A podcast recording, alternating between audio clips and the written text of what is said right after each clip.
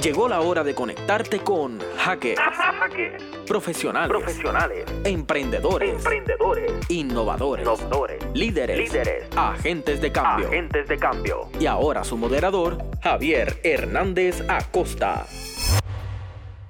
Bienvenidos a otra edición de Hackers. Eh, esta es la- el episodio número 14. eh, aquí desde la Universidad del Sagrado Corazón y la, la plataforma de Radioactiva, eh, radioactivapr.com y sagrado.tv, a través de las cuales se, se transmite eh, inicialmente este proyecto de Hackers. Eh, mi nombre es Javier Hernández y soy director del Departamento de Administración de Empresas de la Universidad del Sagrado Corazón. Y en esta ocasión tenemos a una persona eh, que conocí hace unos años y que estaba muy pendiente a su trabajo por, por lo que representa para, para el sector eh, de, de las industrias creativas y es la amiga Auralis Herrero. Bienvenida. Gracias, gracias. Auralis, eh, obviamente, pues la conocí, primero la conocí por amistades en común, que eso siempre es la mejor manera de tú conocer a alguien, ahí te vas a la segura siempre. Eh, y luego, por, por, obviamente, por estar relacionado al tema de las industrias creativas, pero por encima de eso, de una manera muchísimo más interesante, por la manera en que está relacionada a las industrias creativas y cómo está tratando de hacer el trabajo desde el campo de la moda. Eh, pero antes de entrar en ese detalle eh, del trabajo creativo, me gustaría que la conociéramos un poco y que nos hables de tu trasfondo eh, y, esos, a, a lo mejor esas experiencias que, que se fueron acumulando que, que te llevaron a esos intereses que tienes ahora. Ok, bueno, pues buenas tardes. Gracias por invitarme aquí. Hola a todo el mundo que está en video. Este, pues nada, eh, yo creo que si te, si te doy la historia completa, la novela, eh, yo crecí en una casa donde la máquina de coser estaba en la mesa del comedor. Mi Ok. mamá es contable, no era costurera de profesión, pero yo desde bien chiquita dibujaba y entonces ella me cosía los dibujos y me daba exámenes. Me daba exámenes, me decía, y ese traje que tú dibujaste, eh, cómo tú te lo pones, dónde van los botones, dónde va el zipper. So que ella desde, yo creo que ya desde bien chiquita, yo tenía como todos estos problem solving skills eh, en- engranados en la cabeza, ¿verdad? Eso creció a un interés en diseño de moda. En esa época en Puerto Rico no habían bachilleratos en diseño de moda, ahora hay cuatro universidades que los tienen. Este, así que nada, yo me fui a estudiar a Filadelfia, a Moore College of Art Design, porque me dieron una beca. Este, y de ahí tenía muchos préstamos estudiantiles, quise venir, volver a Puerto Rico y mi mamá me dijo, eh, con esos préstamos estudiantiles tú no vienes para acá, tú te buscas un trabajo en Nueva York y tú los pagas. Todavía los debo, pero este, eh, fue antes de la recesión, así que ya en el 2005 me gradué, ya en el 2009 tenía trabajo como assistant designer para una marca que se llama, se llama todavía Susana Mónaco. Ok, una, una pregunta. Eh, obviamente ese, ese interés por el tema de la, de la moda eh, no es algo que necesariamente en la escuela, ah, todo el periodo de la escuela, no es algo que, que necesariamente esté muy presente. Eh, co- ¿Encontraste apoyo o, o barreras en, en ese interés más allá del apoyo familiar que ya tenía? O sea, en la escuela, ¿cómo? Pues fíjate, tengo que decir que yo estudié en la high en el Colegio San Antonio. El Colegio San Antonio tenía un programa de arte y en grado 10 y en grado 11 yo hice dos fashion shows. Este, la escuela hacía unos fashion shows que era nada, llamaban a nativa, llamaban a tiendas y los estudiantes modelaban, pero como yo dibujaba y mi mamá cosía, los dos que yo hice eran con mi ropa. Que nada, eran trajes de prom glorificados, pero bueno, tú sabes. Ajá, yo tenía ahí. 16 años. Claro. Eso era lo único que estaba en mi mente. Este, así que por, y, y habían clases de arte. Este, y mi mamá después me puso en la liga de arte. Pero por ese lado, yo creo, no sé si todavía el Colegio San Antonio tiene un programa de arte como el que tenía, pero sí, sí siento que, que tuve un poco más de apoyo en la escuela superior que a lo mejor en otras escuelas que no tienen programas de arte o que no tienen fashion shows. Eh, Eso, eso es bien interesante que lo, que lo menciones porque ahí, ahí tú notas cómo el tema de la educación artística contribuye a otros sectores más amplios como el diseño, ¿verdad? A veces pensamos en el arte como, como simplemente un ejercicio complementario de, de- de entretenimiento de, o de relajación, cuando también, aparte de toda esa contribución, también puede hacer una contribución, desarrollar unas destrezas que son de valor añadido para la economía en profesiones como el, como el tema de la moda. Sí, el diseño, claro que sí. Y, y una pregunta, eh, entonces, el- el- en la, cuando entras a la universidad decides que, que te vas a dedicar a esto y que vas a estudiar, ¿tenías o sea, te visualizabas a nivel profesional como, como, como diseñadora? Como o- diseñadora. O sea, yo ahora no estoy realmente diseñando ropa como tal, ha evolucionado, pero yo soy el clásico cliché que desde los cinco años yo sabía que eso era lo que yo quería Exacto. hacer. Ok, ok. Tú eres un caso de que tú lo descubriste de temprano y has Yo lo seguido- descubrí temprano y nunca hubo ninguna otra alteración ni variación. Sí estuve en la UPI un semestre, este, porque tenía un novio y no lo quería dejar y qué sé yo. y claro. a mitad de semestre fue como, a mitad del primer semestre ya yo sabía que, o sea, no, en la UPI yo no iba a estudiar que diseño no de era moda. el- Y este, y me fui. Y Te, te quedas en, te quedas en Nueva York me quedo en Nueva York. después de que estudias en Filadelfia. Me voy de Philly a New York, porque realmente si tú estudiaste diseño de moda este, y tú estudiaste en Filadelfia, pues tú te mudas a Nueva York y te buscas un trabajo. Eh, y conseguí trabajo y nunca fue un problema muy grande conseguir trabajo, lo cual sé que es muy Wow. lujoso.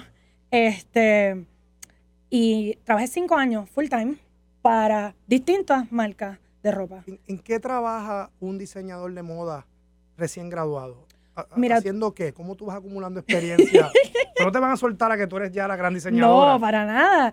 Y una de las críticas que yo les tengo a los programas de educación en moda es que cuando tú coges tu bachillerato, o sea, cuando lo acabas, a ti te enseñan a ser el director creativo de una marca de moda. Nadie te enseña a ser el assistant designer, que es el que está todo el día midiendo muestras, el que está todo el día dibujando en Illustrator, el que está todo el día mirando 16 colores rojos para escoger el correcto. Ah, Así es como tú de verdad vas, vas cogiendo experiencia, o sea, dibujando. En la primera entrevista me dijeron, yo cogí, en esa época era la transición en donde tú dibujabas unas cosas que se llaman flats, que es como la, la ropa, o sea, la camisa que tú tienes puesta por delante y por detrás con todas las costuras y después de ahí tú sacas unas instrucciones y eso se manda a las fábricas en China que las manufacturan, ¿verdad? Porque como no, como no estamos en el taller, es, es un proceso donde tú tienes que diseñar en Estados Unidos y manufacturar en otro país. Este, mucho de lo que yo hacía era dibujar en Illustrator. Y en la entrevista, en mi primera entrevista, me dijeron que sí, yo sabía Illustrator. Y yo había cogido un total de un semestre en la Universidad de Illustrator.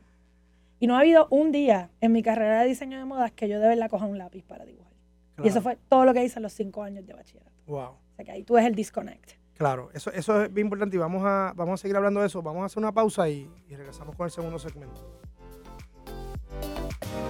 En breve regresamos con Hackers, Emprendimiento, Innovación, marcando la diferencia.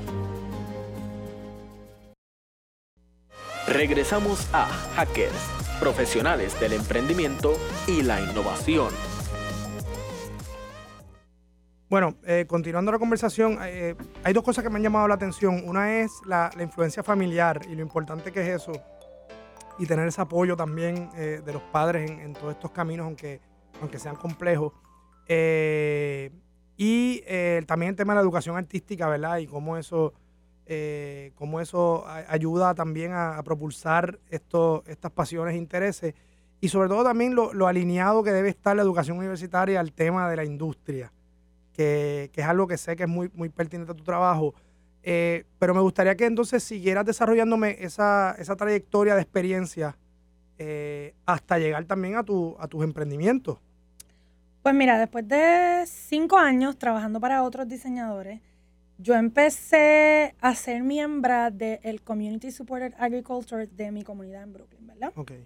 Entonces tú pagabas, este, creo que eran 300 y pico de dólares, y por desde, desde marzo, no, desde febrero, marzo, hasta septiembre, octubre, todas las semanas te llegaba una caja con vegetales de una granja orgánica que tú habías ayudado a que tuvieran dinero para sus semillas y sembrarlas y todo esto, ¿verdad? Y de la manera más simple de este mundo, yo estoy un día en mi patio, en esa, yo tenía un patio en una casa en Brooklyn, tenía dos árboles de higo, y estoy como mirando el patio y digo, ¿y cómo es que yo estoy pagando por todos estos vegetales orgánicos con los chavos que yo me gano, haciendo toda esta ropa para todos estos diseñadores que es súper tóxica, que no es orgánica, que no es ya. sostenible? Fue como, esto fue en el 2007. Fue un reality check. Fue como un déjà vu moment que fue, pero, ¿y qué- pero, pero, ¿y cuál es tu hipocresía, loca? Este, Wow. entonces, a mí se me ocurre, contando a lo mejor con ese apoyo emocional familiar que te hace pensar que tú puedes hacer locura, yo decidí renunciar a mi trabajo y empezar una línea de ropa sostenible de resort wear, um, sin ningún dólar. O sea, yo tenía cero dinero. Entonces, en ese momento, eh, había una organización Nueva que se llamaba The Green Shows, que estaban tratando de traer diseñadores de moda verde o diseñadores de moda sostenible a que pudieran participar en la Semana de la Moda en Nueva York, paralelo a la Semana de la Moda regular.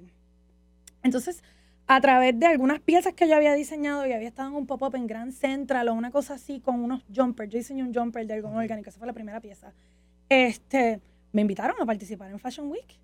Y fue como, eh, ajá, ¿y cómo yo voy a hacer esto? Yo no tengo muestras, yo no tengo dinero.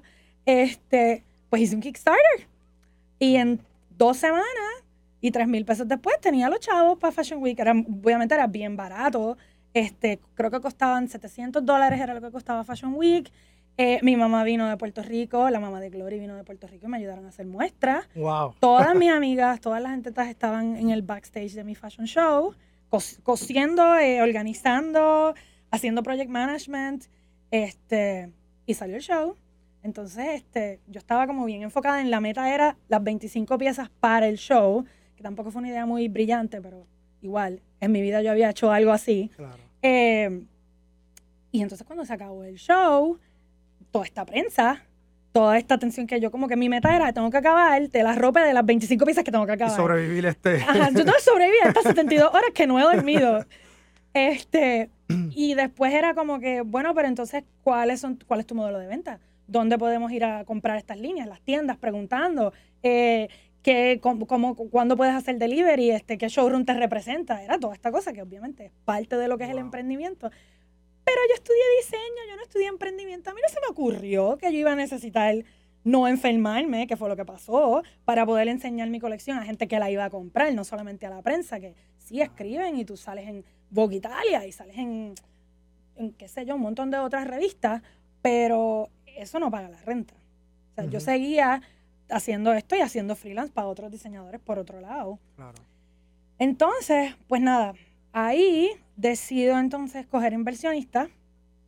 Tuve una compañera de negocio que invirtió en la marca y la tuve, la tuve por cinco años. Ok. Eh, me dio el... Entonces, pausa. Yo nunca quise vivir en Nueva York, ni estar en Nueva York. Yo Ok. siempre, nunca me quise ir de Puerto Rico, pero no había bachillerato. Nunca quise no trabajar en Puerto Rico, pero no había posición, o sea, no había Sí, industria. no, había una no industria hay todavía. Todavía. Este, así que entonces cuando tengo la línea, digo, pues yo me voy a ir a Puerto Rico y voy a correr después de cinco años en Nueva York, o sea, 10 en total. Yo me voy a ir a Puerto Rico y la voy a correr desde Puerto Rico. Este, ahí empecé a vender en Con Calma, monté un taller en mi casa, empecé a manufacturar. Encontré que había una comunidad también de diseñadores este, con la misma mentalidad sobre la manufactura, lo que es el slow fashion, la sostenibilidad. Y se creó como esta hermandad, que todavía hoy en día la tenemos, pero yo me di cuenta que era imposible tener una línea de ropa en Puerto Rico y manufacturarla en Puerto Rico, porque en Nueva York yo me montaba en el shopping con un rollo de 25 yardas, iba a que me la cortaran, al otro bloque me la manufacturaban, en el otro sitio me la empacaban, Claro. y después yo la mandaba por correo. Entonces, pues, era rentable. Pero aquí yo traté de encontrar fábricas que manufacturaran ropa y lo que hay son fábricas militares. Entonces, si la fábrica militar de casualidad quiere cogerte una orden de 20 piezas, pues no tienen las maquinarias, a lo mejor no tienen el skill set, no es lo mismo estar cosiendo una camisa como esta que un trajecito de chifón. O sea, hay unas cosas técnicas de lo que es la manufactura que se tienen que trabajar.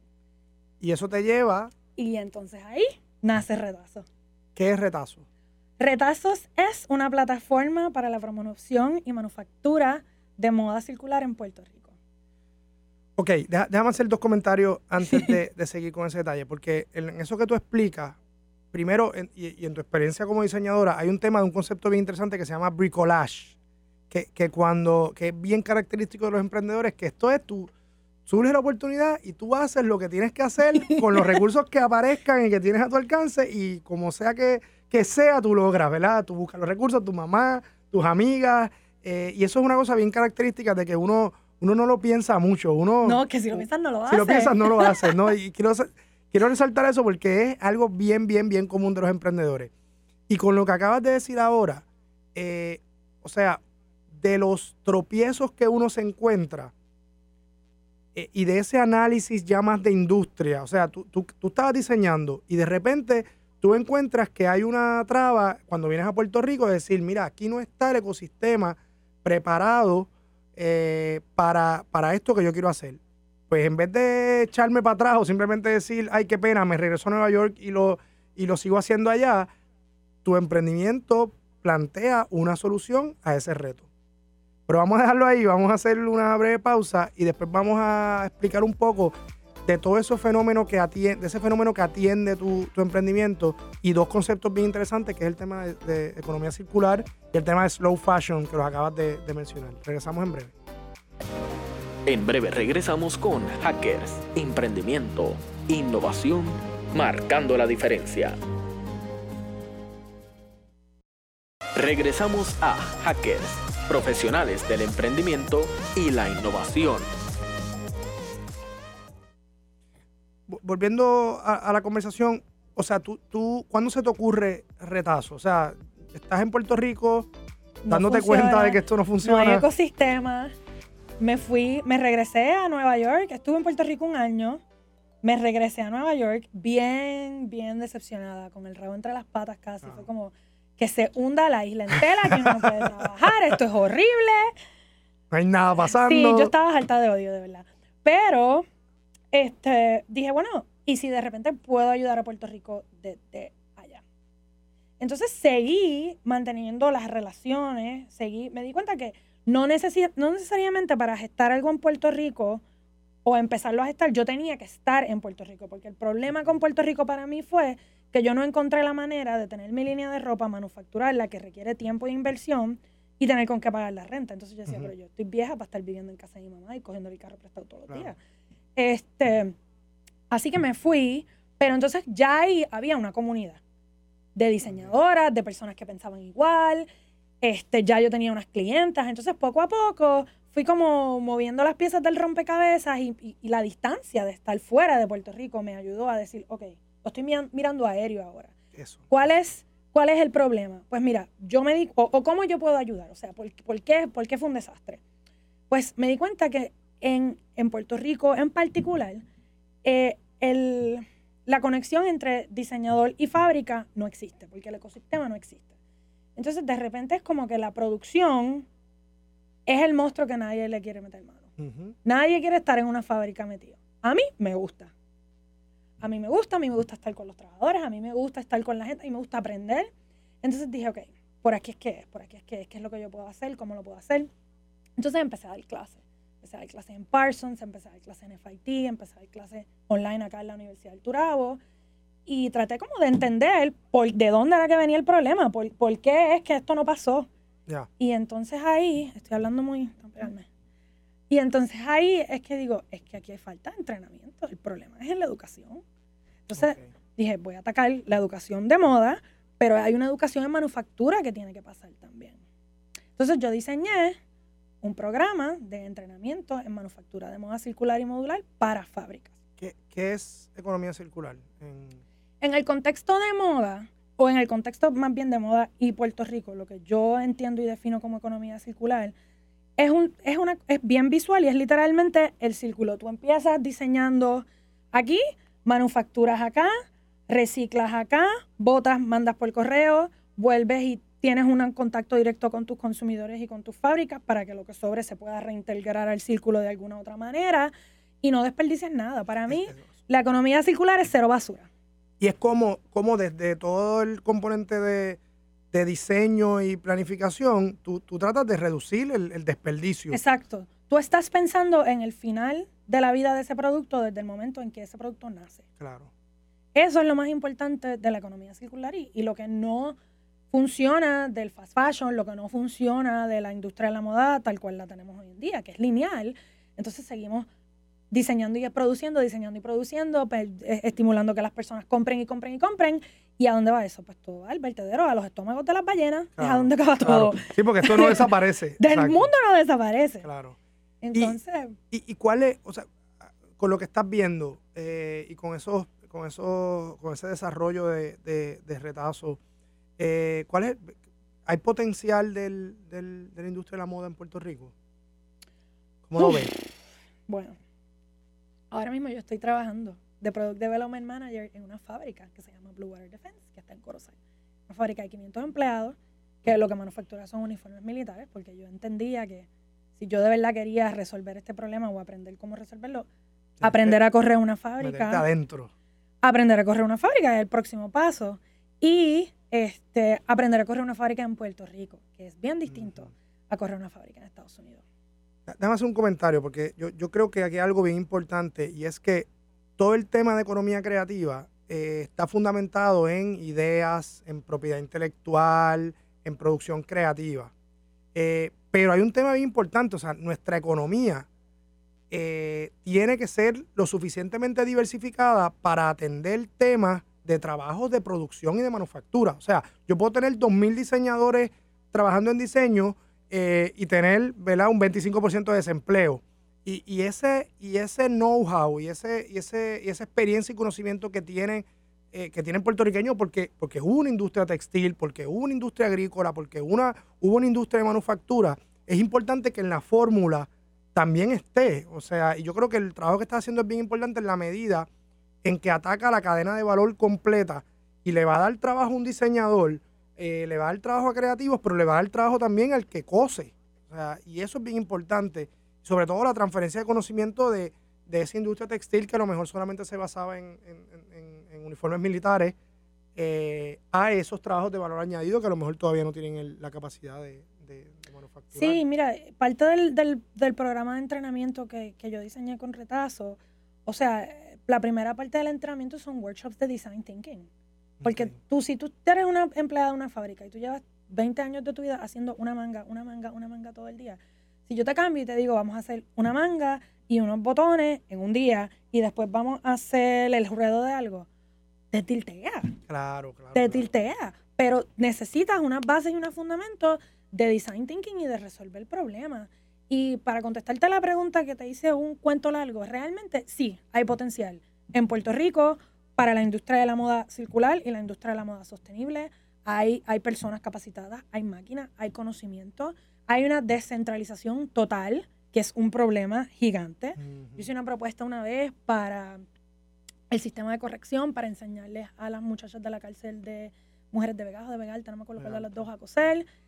Se cayó y yo me fui del proyecto porque decía, pero es que, ¿para qué yo les voy a enseñar a coser si cuando salgan de la cárcel a dónde van a ir a trabajar? Como que si tú no estás creando, claro, si tú no estás creando el espacio, si tú les vas a dar un entrenamiento y tú no estás creando el espacio donde ellas puedan ir después a crear una industria, tú estás perdiendo el tiempo y botando dinero. Eh, y, claro, por, eso también la importancia que alguien también le dé una mirada, y esto desde los emprendedores, porque a veces los emprendedores están enfocados en su actividad, y es importante que gente como, como lo que tú estás haciendo le dé una mirada panorámica a toda la cadena de valor y el ecosistema y emprender desde ahí para proveer soluciones a eso. O sea, eso es algo importante.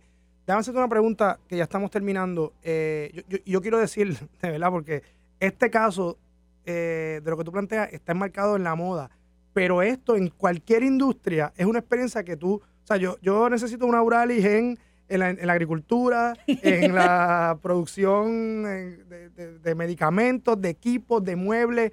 En cualquier industria es importante que alguien de esa mirada le dé el toque de sustentabilidad, ese concepto de economía circular, porque, porque el país necesita un desarrollo económico, sustentable allá, allá afuera, obviamente, nosotros como institución académica siempre trabajamos con un montón de, de estudiantes con aspiraciones en cualquier campo.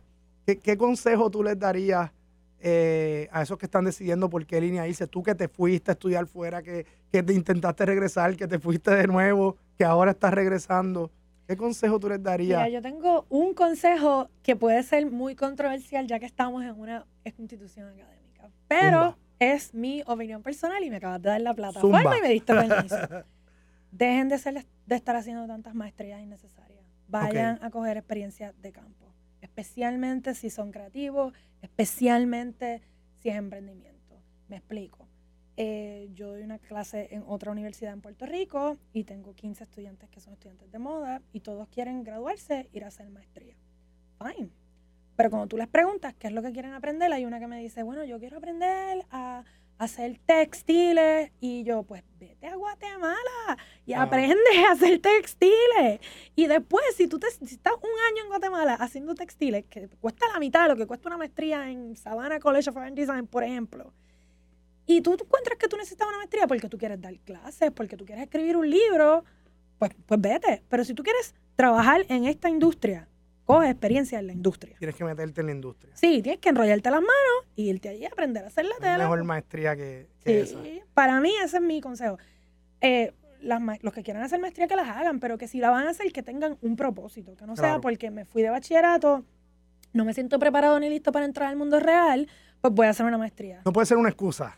y el diploma no te va a dar esa Nada. experiencia y eso. Exacto. Bueno, Urali, eh, se nos acabó el tiempo, pero, pero te agradezco mucho que hayas aceptado la invitación porque me parece un, un tema vital para los que estamos tratando de, de hackear eh, las cosas como, como se hacen actualmente y que tienen, tienen mayor potencial de hacerse de otra manera. Gracias. De nada, es un placer, encantada. Nos vemos la próxima. Gracias por habernos acompañado en Hackers. La próxima semana los esperamos en un espacio en donde seguiremos en contacto con los profesionales que dejan su huella a través del emprendimiento y la innovación.